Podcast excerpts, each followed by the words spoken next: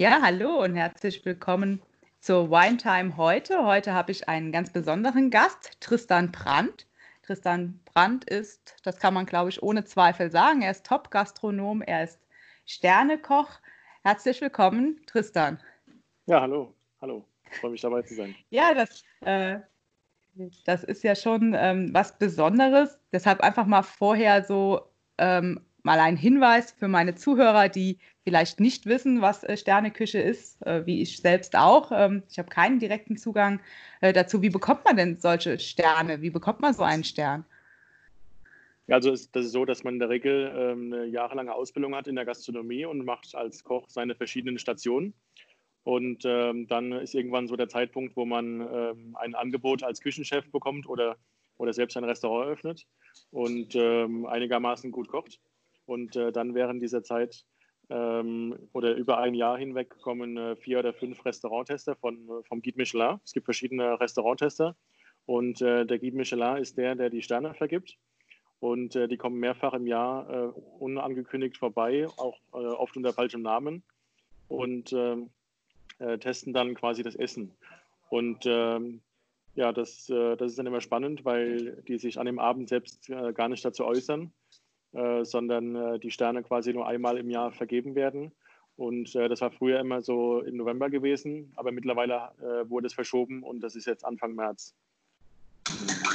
Du betreibst ja die ähm, Engelhorn Gastronomie in Mannheim. Äh, das ist an eine Kaufhauskette angegliedert und äh, da ist dann das Opus 5, das Sterne-Restaurant selbst, ein Teil davon. Genau. Und ähm, du warst damals, wenn ich richtig informiert bin, mit 31 Jahren der jüngste Koch in Deutschland, der jemals den zweiten Stern bekommen hat. Genau, ja. Es also klingt schon danach, als hättest du eben dein eigenes Licht schon etwas sehr stark unter den, unter den Scheffel gestellt und äh, wüsstest schon, dass man äh, Genuss auch ganz neu interpretieren kann. Ja. Ja, in der ja das, das war schon so gewesen damals, dass. Ähm, dass ich hier natürlich die Chance bekommen habe, bei Engelhorn durch den, äh, auf Empfehlung von Harald Wohlfahrt äh, die Gastronomie äh, weiterzuentwickeln. Und ich habe ja mittlerweile neun Gastronomiebetriebe insgesamt in der Verantwortung.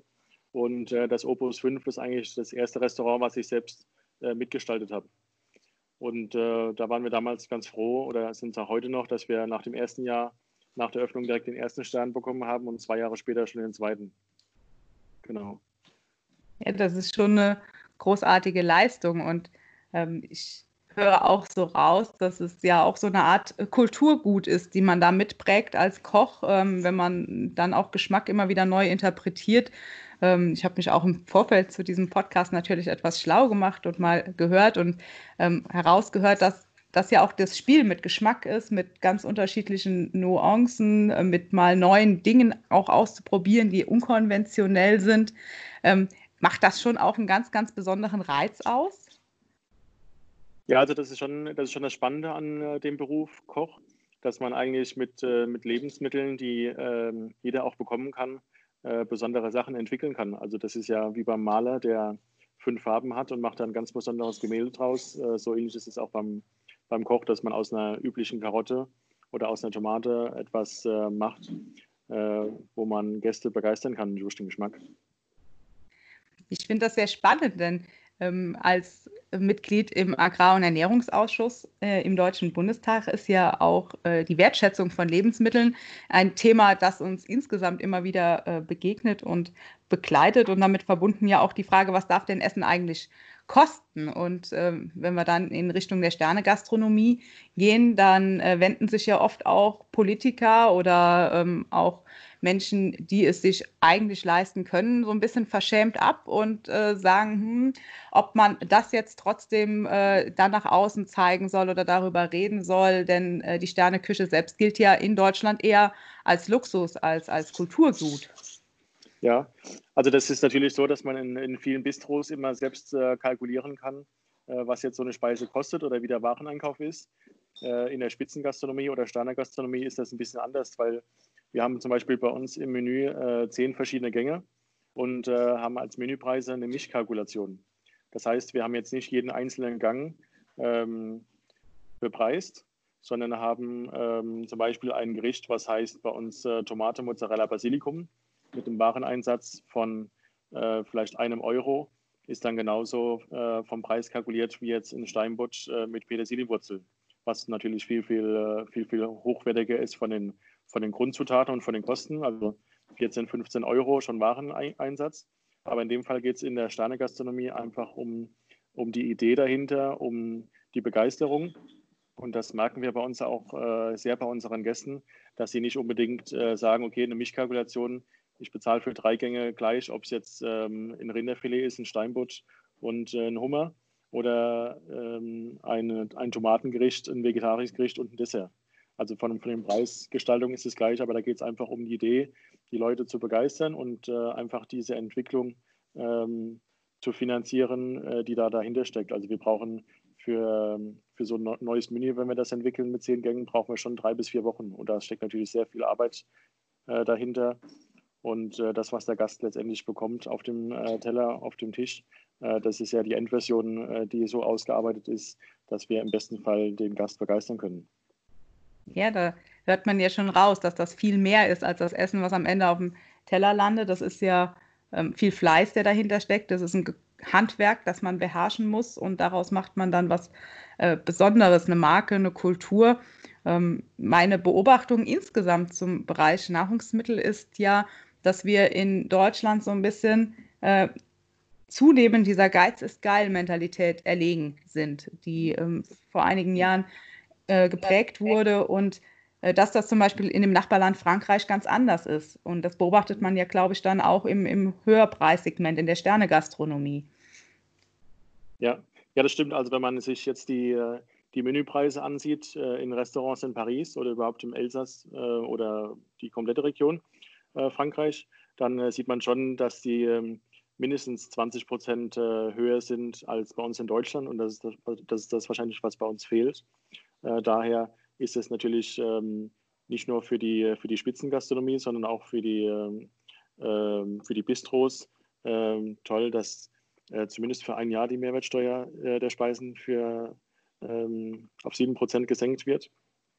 Und äh, das ist natürlich schon hilfreich, wenn jetzt der Gast nicht erwartet, dass er dadurch einen reduzierten Preis bekommt. Also ähm, Spitzengastronomie, Sternegastronomie äh, gibt es ähm, ganz, ganz wenige oder selten überhaupt jemand, der damit äh, das große Geld verdient. Das ist meistens, äh, wie auch bei uns, äh, der Magnet, der ähm, über die Grenzen hinaus äh, die Gäste dann ins Haus zieht und ähm, wird dann quasi mit den anderen Restaurants äh, subventioniert. Von daher ist es auch ähm, für die Zukunft jetzt äh, mit den Lockerungen von Corona, wenn wir nächste Woche Montag wieder öffnen dürfen, schwierig, wenn wir den, den Aufwand, den wir betreiben in der, in der Sterner Gastronomie, um unsere Gäste zu begeistern, äh, ist jetzt vom Personalaufwand so hoch, dass, ähm, dass wir gar nicht kostendeckend arbeiten können, wenn wir nur ähm, die Hälfte der Plätze belegen können.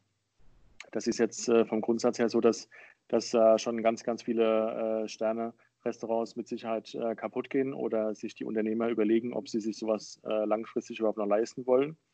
Und äh, bei uns war jetzt zum Beispiel die Idee im Opus 5, äh, mache ich eine Doppelbelegung. Das heißt, so wie es in Amerika äh, gang und gäbe ist, dass ich das Restaurant bereits um äh, 17 Uhr öffne, ähm, biete ein reduziertes Menü an zu einem attraktiveren Preis und äh, anschließend dann um 19.30 Uhr die zweite Belegung äh, mit Open End oder beziehungsweise wahrscheinlich gehen wir davon aus, dass wir bis 22 Uhr öffnen dürfen.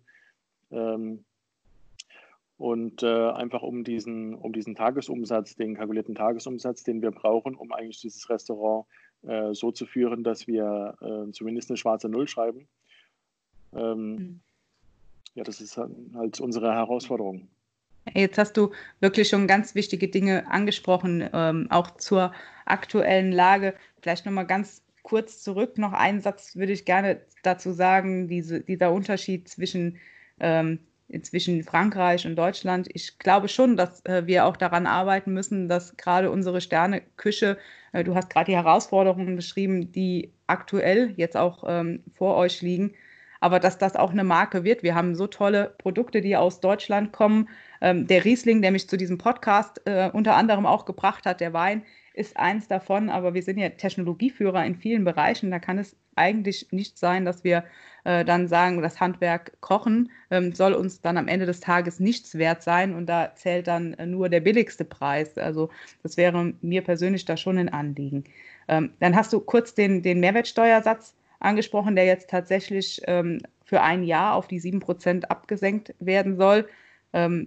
Da wäre mir persönlich ein Schritt mehr noch äh, wichtiger gewesen. Als äh, Freie Demokraten fordern wir ja halt schon länger, dass für Hotellerie und Gastgewerbe der Steuersatz, ähm, der ermäßigte Steuersatz von 7 Prozent äh, dauerhaft eingeführt werden soll, einfach auch um es einfacher zu machen. Und ähm, am Ende des Tages ist das ja ein Beitrag dazu, der in dieser Krise helfen kann. Und du hast es richtig gesagt, wenn damit nicht die Erwartung verbunden wird, dass, äh, dass dann das Essen auch am Ende des Tages günstiger ist werden soll. Jetzt ähm, öffnet ihr in Baden-Württemberg nächste Woche am Montag mhm. nach dem aktuellen Stand der Dinge. Und du hast gesagt, die, ähm, es ist halt natürlich schwierig, Hygiene- und Abstandsregeln müssen eingehalten werden, aber am Ende des Tages ist auch entscheidend, äh, dass der Umsatz reinkommt. Habt ihr denn zu diesem Konzept, was du gerade vorgestellt hast, auch schon ähm, ähm, eine positive Resonanz? Oder wie, wie kann ich mir im Moment überhaupt den Informationsfluss zwischen äh, den Gastronomen und äh, der Landesregierung vorstellen oder den zuständigen Behörden? Also wir werden natürlich über die DEHOGA regelmäßig äh, informiert mit Newslettern und äh, müssen uns einmal einlesen. Und äh, das, was eigentlich äh, das schwierig ist, dass ähm, gefühlt jeden zweiten Tag etwas kommt, wo alles wieder über den Haufen geschmissen wird. Und äh, deswegen äh, können wir uns auch gar nicht richtig freuen, wenn wir jetzt die Nachricht bekommen, dass wir wieder öffnen, weil wir eigentlich davon ausgehen müssen, dass äh, doch wieder in dieser Zwischenzeit irgendwas passiert. Oder auch äh, noch schlimmer, wenn die zweite Welle kommt ähm, mit Corona. Ähm, die Virologen sagen ja, im September kommt dann noch eine zweite Welle, dass, ähm, dass wir da äh, noch mehr Probleme bekommen, als, ähm, als wir jetzt momentan noch haben. Und ähm, ja, wir müssen halt mal gucken, wie sich wie sich entwickelt. Aber die, äh, auf die Frage zurückzukommen, äh, wir haben ganz positives Feedback von unseren Gästen, die sich natürlich freuen. Ähm, das Opus 5 ist auch für, für Küchenpartys und Kochkurse bekannt. Ähm, das äh, können wir momentan leider nicht anbieten, äh, aufgrund der aktuellen Situation. Und auch unser, unser diesjähriges Gourmet-Festival, was eigentlich dieses Jahr zum fünften Jahr äh, stattgefunden hätte, äh, wird auch, wurde auch abgesagt. Und ähm, das sind alles so, ähm, so Nachwirkungen, was natürlich im ersten Moment äh, schade ist, aber natürlich aus ähm, äh, gesundheitlichen Gründen natürlich äh, die bessere Entscheidung ist.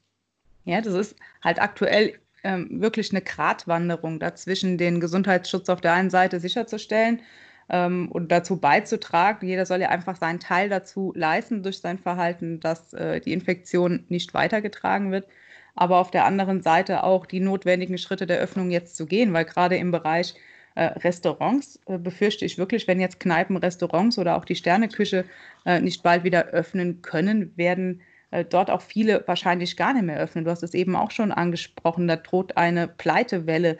Ähm, das ist ja ähm, dann am Ende des Tages ein Verlust, ähm, den wir uns auch, glaube ich, gesellschaftlich gar nicht leisten könnten und sollten.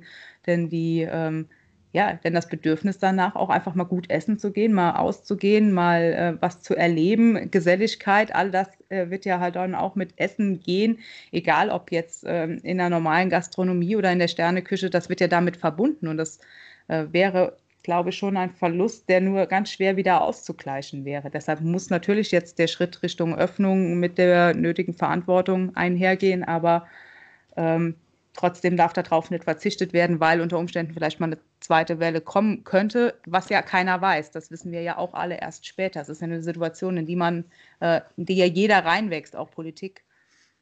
Ja. Ja, das hängt halt davon ab, wie sich äh, die Leute an die, an die Regeln halten, an die Abstandsregeln. Und ähm, dann äh, ist es halt schade, wenn sich ähm, von, von zehn Leuten, die sich daran halten, einer dann dagegen stellt oder der Elfte dagegen stellt und ähm, irgendwelche Partys veranstaltet und äh, die anderen dann trotzdem darunter leiden müssen. Also das kann ja die ganze, die ganze Wirtschaft aus, den, äh, ähm, aus der Angel heben. Und ja, das, äh, ist das, ist, äh, das ist für uns natürlich ein Riesenproblem. Wir sind ja, natürlich gut vorbereitet und gut aufgestellt und äh, da auch gute Dinge, dass wir, dass wir diese Regeln einhalten. Aber Da gibt es mit Sicherheit andere, die das nicht so eng sehen oder ein bisschen lockerer. Äh, und das äh, wird dann für uns auch das Problem. Ja, das ist auch eine Frage von Verantwortung. Ähm, die Freiheit wieder zurückzubekommen, ähm, geht halt nur mal damit äh, nur zusammen, dass jeder auch jetzt die Verantwortung für sich und damit für seine Mitmenschen übernimmt. Und ähm, da kann man nur auch immer wieder appellieren, dass sich jeder weiterhin an die Abstandsregeln hält, vor allen Dingen an die Abstandsregeln und an die Hygieneregeln und natürlich auch dort einen Mundschutz trägt, wo es nötig ist. Aber ähm, am Ende des Tages wird man nie 100 Prozent erreichen und man kann nur hoffen, dass das die Infektion nicht wieder äh, beschleunigen kann. Was natürlich schade ist, dass es ja. nicht so ist, dass man immer 100 Prozent der Menschen äh, erreicht über den Appell an die Vernunft und an den Verstand. Und trotzdem glaube ich daran, dass man sehr, sehr viele Leute ähm, mit diesem Appell erreichen kann und auch muss. Ja. Jetzt war das ja bei euch wahrscheinlich jetzt auch eine komplette ähm, ein kompletter Shutdown? Oder gab es in der Sternegastronomie sowas wie To Go? Also ich sage mal jetzt der Pizzabäcker um die Ecke, der hat ja, ähm, konnte ja sein Angebot zum Teil weiter äh, bedienen, konnte die Kunden weiter bedienen, konnte weiter Pizza backen und hat sie ausgeliefert. Äh, das ging bei euch ja wahrscheinlich äh, so nicht. Also ich habe mit, hab mit einem Restaurant, mit dem Restaurant Dachgarten, habe ich ähm, tatsächlich ein To-Go-Geschäft äh, und Abholservice gemacht ähm, für die ersten vier Wochen war allerdings jetzt nur ein Tropfen auf den heißen Stein, weil ich habe ja ähm, insgesamt 130 Mitarbeiter, davon sind zwölf Azubis und mit den Azubis, äh, die ja auch weiter bezahlt wurden, weiter beschäftigt wurden, äh, die anderen waren alle in Kurzarbeit oder sind in Kurzarbeit, ähm, die äh, haben dann mit mir quasi dieses Abhol- und Lieferservice-Projekt aufgebaut. Und ähm, das kam bei, die, bei den Kunden auch gut an, aber jetzt vom Umsatz her war das jetzt nicht äh, so, dass das ähm, dass das äh, viel gebracht hat. Und äh, für die Sternegastronomie habe ich mir natürlich auch darüber Gedanken gemacht. Aber das ist ja das, was ich vorhin schon erwähnt habe, dass ja äh, die Sternegastronomie macht ja so ein bisschen ähm, das Besondere aus, dass ähm, die richtigen Komponenten in der richtigen Menge, Qualität und Quantität auf den Teller zusammenkommen. Und ähm, das ist ja eigentlich das Besondere, was der Gast haben will. Und wenn er dann für ein Dreigangmenü was in kleinen Tütchen oder oder kleinen, kleinen Einheiten verpacktes dann zu Hause als Baukastensystem selbst zusammenbauen muss und äh, nicht die richtige Menge hat. Das ist natürlich dann schon sehr, sehr kompliziert und er wird immer unzufrieden sein, weil er nicht das Erlebnis äh, zu Hause auf dem Teller hat, äh, was er äh, im Restaurant erwartet. Ja, und, und weil ähm, auch wahrscheinlich einfach die Optik fehlt. Die Optik spielt ja auch genau. eine große Rolle. Das angerichtete Essen auf dem Teller, das ist ja nun mal ein wesentlicher Bestandteil auch der Sterneküche. Genau so ist es, ja. ja. Naja, dann ähm, frage ich noch zum Abschluss, wie, ähm, wie, wie geht es weiter? Äh, bist du optimistisch, dass das funktioniert, finanziell funktioniert für euch auch für die Zukunft? Äh, und was muss Politik jetzt tun? Oder wie kann Politik speziell auch helfen? Weil äh, am Ende des Tages ist es nun mal auch ein, ein, Thema, das diesen Podcast beschäftigt, wie Politik da ja. auch konkret unterstützen kann. Ja, also ist es natürlich so, dass die, dass die meisten Gastronomen natürlich nicht nur das äh, Problem haben, die, äh, die Personalkosten zu zahlen, sondern ähm, viele auch natürlich tolle Objekte gemietet haben und äh, diese Mieten ähm, auch noch weiter zahlen müssen. Und das ist das, was den meisten auch das Genick bricht, weil sie gute Standorte haben oder ähm, äh, gute Flächen angemietet haben. Und ähm, da müsste man vielleicht einfach ähm, das, äh, das aufteilen oder ein bisschen subventionieren, auch vom Staat, dass man diese Mieten für diesen Zeitraum von äh, zwei Monaten äh, aussetzt. Und ähm, ich behaupte jetzt einfach mal, dass ja bei den meisten, die so eine, so eine Mietfläche äh, vermieten, äh, ist es ja nicht so wie bei einem kleinen Gastronomen, der jeden Monat kämpfen muss, dass er da den nötigen Umsatz erwirtschaftet um einfach die, die Fixkosten, die äh, Tag für Tag äh, ankommen oder auflaufen, äh, zu decken. Und äh, da denke ich, dass man einfach, einfach die, äh, die Kosten dort übernehmen muss und äh, dass es auch nicht gestundet wird, sondern dass, dass einfach das subventioniert wird vom Staat, um da ähm, langfristig auch eine Zukunft zu sehen. Das war ja in der Tat auch eine große politische Debatte, äh, dann nicht zuletzt ausgelöst auch durch, die, durch den ersten Beschluss äh, im Rahmen von dem Infektionsschutzgesetz, wo damals die erste Hilfswelle, die erste Unterstützungsmaßnahmen auf den Weg gebracht wurden. Ähm, war ja auch im Nachhinein dann direkt Adidas, der durch die äh, Ankündigung der Nicht-Pachtzahlungen für seine Läden äh, Medien-Echo erzeugt hat. Und ähm, am Ende des Tages, ich war da von Anfang an sehr skeptisch, ähm, was diese Mieten weiterreichen angeht, weil am Ende des Tages einer muss sie ja zahlen, ob das jetzt der Gastronom ist oder ähm, der ähm, Eigentümer des Hauses, der ja unter Umständen dieses Haus auch nicht geerbt hat oder ähm, sowieso im Besitz hat, sondern auch zu finanzieren hat oder damit seine Altersvorsorge ähm, hergestellt hat. Und äh, da aber jetzt speziell auch für die Gastronomie ein Hilfsangebot auch zu schaffen, dass diese laufenden Kosten bestritten werden können. Ähm, ich glaube, das ist auch noch eine politische Debatte, die zu führen ist. Allerdings ist es natürlich auch so, dass ähm, vielzählige Branchen im Moment auf die Politik zugehen und äh, ihre eigenen Vorstellungen branchenspezifisch vortragen. Und ich glaube, insgesamt muss die Politik zum Ziel haben, so viele äh, wirtschaftliche Bereiche wie möglich überhaupt über diese Krise zu bekommen. Und äh, du hast es eben schön gesagt, am Ende des Tages geht das nur darüber, wieder Umsatz zu machen. Ja, genau, genau. Ja, und es bringt ja auch nichts, wenn wir jetzt, ähm, wenn wir jetzt Gutscheine verkaufen, die dann später eingelöst werden und der Umsatz dann ähm, in zwei Monaten fehlt. Oder wie gesagt, die Mieten dann nachgezahlt werden müssen, weil Gastronomie ist einfach kein Geschäft, äh, wo man Umsatz aufholen kann. Äh, wenn ich heute oder morgen geplant habe, essen zu gehen, dann gehe ich nicht zweimal am Tag essen. Äh, das ist alles äh, ein Verlust, den wir natürlich äh, mit einkalkulieren müssen. Ja, das ist so. Das ist einfach ähm, anders wie bei der einen oder anderen Ausgabe, die man dann vielleicht irgendwann später nachholt. Ähm, kann man halt nicht mehr wie einmal essen gehen.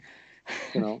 Das, äh, das, ist einfach so und das geht ja, geht ja jedem so. Wenngleich vielleicht auch jetzt nach den Öffnungen, ähm, wo ja auch viele sich jetzt auch danach sehnen, einfach mal wieder essen zu gehen. Äh, Leute, die das nicht gewohnt sind, jeden Tag zu Hause zu kochen, äh, wurden ja jetzt auf einmal auf Null gesetzt und mussten sich mit ihrer eigenen Küche auseinandersetzen. Also da gehört man ja die witzigsten Geschichten.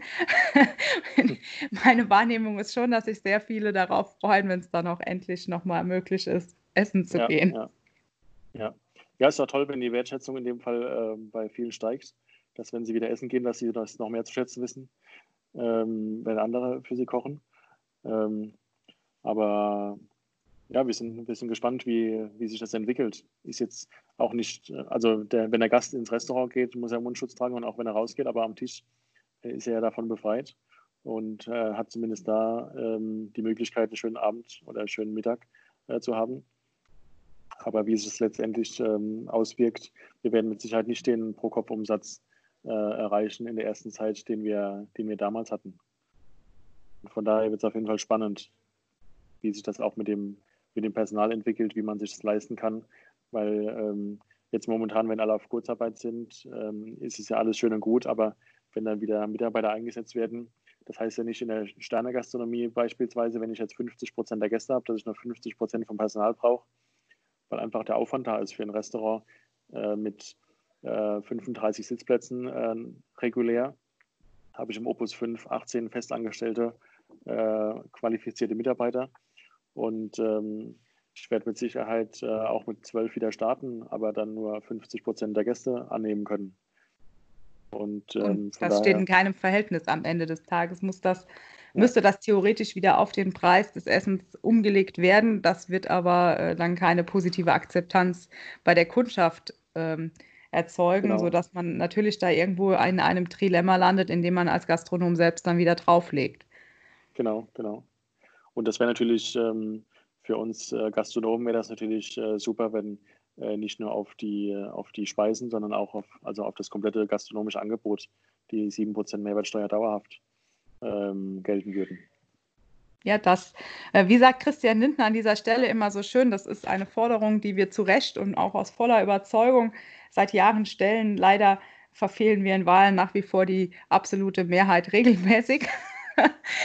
wir arbeiten aber weiter daran, dass wir hier auch Unterstützung bekommen und ähm, dass das auch definitiv irgendwann umgesetzt wird, weil generell die Mehrwertsteuerdebatte ähm, ja eine ist, die äh, zieht sich erstens schon seit Jahrzehnten und sie wird mit jeder Reform einfach nur noch komplizierter, anstatt einfacher zu werden. Und äh, das ja. ist ja auch ein, ähm, ein großes Problem. Und wie gesagt, der zweite Punkt äh, ist einfach auch die Anerkennung für die Gastronomie, für diese Kunst, die dahinter steckt, besonders in der Sterneküche, ähm, dass man das auch in Deutschland schafft, dass man sich als äh, Mensch dann auch mal mit einem Sternekoch unterhält, äh, der in der Politik tätig ist, dass man ähm, diese, diese Kunst auch mal nochmal zum Thema macht, die da dahinter steckt, um auch eine höhere Wertschätzung und Anerkennung zu generieren. Äh, wenn man sich mit Unternehmern unterhält, die vielleicht auch mal ihren Mitarbeitern was Gutes tun wollen, ähm, besteht ja schon so eine gewisse Scheu, ähm, dann auch mal zu einem Sterne-Gastronomie zu gehen, weil dann am Ende des Tages auch bei dem Bewertungsbeleg von dem Finanzbeamten die Frage nach der Verhältnismäßigkeit gestellt wird.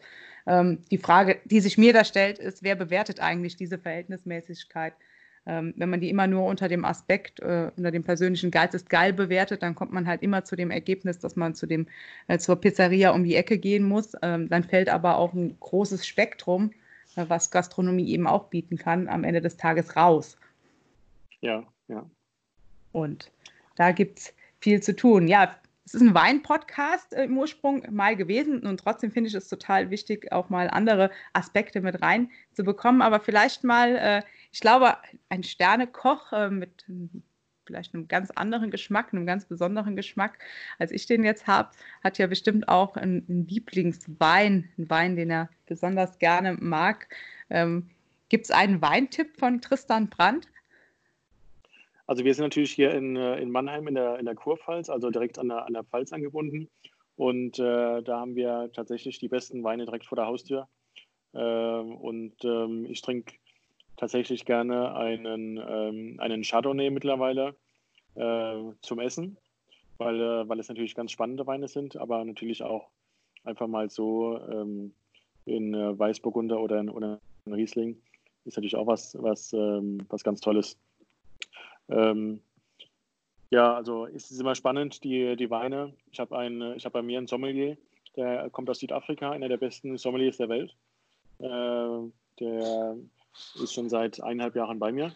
Und äh, das ist immer spannend, wenn ich die Gerichte kreiere und ihm erkläre, äh, was die einzelnen Komponenten darin sind, äh, was er dann äh, aus dem Keller holt und ähm, das natürlich ähm, nicht nur zum Essen gut passt, sondern auch das ganze Gericht nochmal anhebt. Äh, und das ist ja, das ist ja gerade das Spannende in der Spitzengastronomie, dass man äh, am Tisch sitzt, ein, ein, ein Menü bestellt und die passende Weinbegleitung dazu. Und ähm, der Sommelier dann als Aufgabe natürlich hat, äh, die Gäste zu begeistern mit den Weinen, die sie sonst nie bestellen würden. Und das, das ist ja das äh, Besondere oder der Hintergrund äh, der Spitzengastronomie. Ähm, die Gäste nicht ähm, oder nicht die Erwartungen der Gäste zu erfüllen, sondern eigentlich zu übertreffen. Und das ist unser Ziel tagtäglich. Ja, das klingt auch nach einem vernünftigen Motto, das ich Politik mal zu eigen machen sollte. Ja. also was, was, was, ich vielleicht anbieten kann, ist ja, dass ich einmal äh, für die Damen und Herren äh, der Bundesregierung koche und äh, einfach mal, dass sie verstehen, äh, was, ist, was das Besondere ist und einfach durch den Geschmack zu beeindrucken und nicht durch ein, zwei oder drei Sterne. Und ähm, das ist das, was ich, was ich euch anbieten könnte, um das Verständnis vielleicht ein bisschen mehr ähm, rüberzubringen. Dieses Angebot trage ich mal gerne weiter, vor allen Dingen an die Bundeslandwirtschaftsministerin, die ja meinem Ausschuss vorsteht. Ja, vielen Dank, Tristan Brandt, für das spannende Gespräch.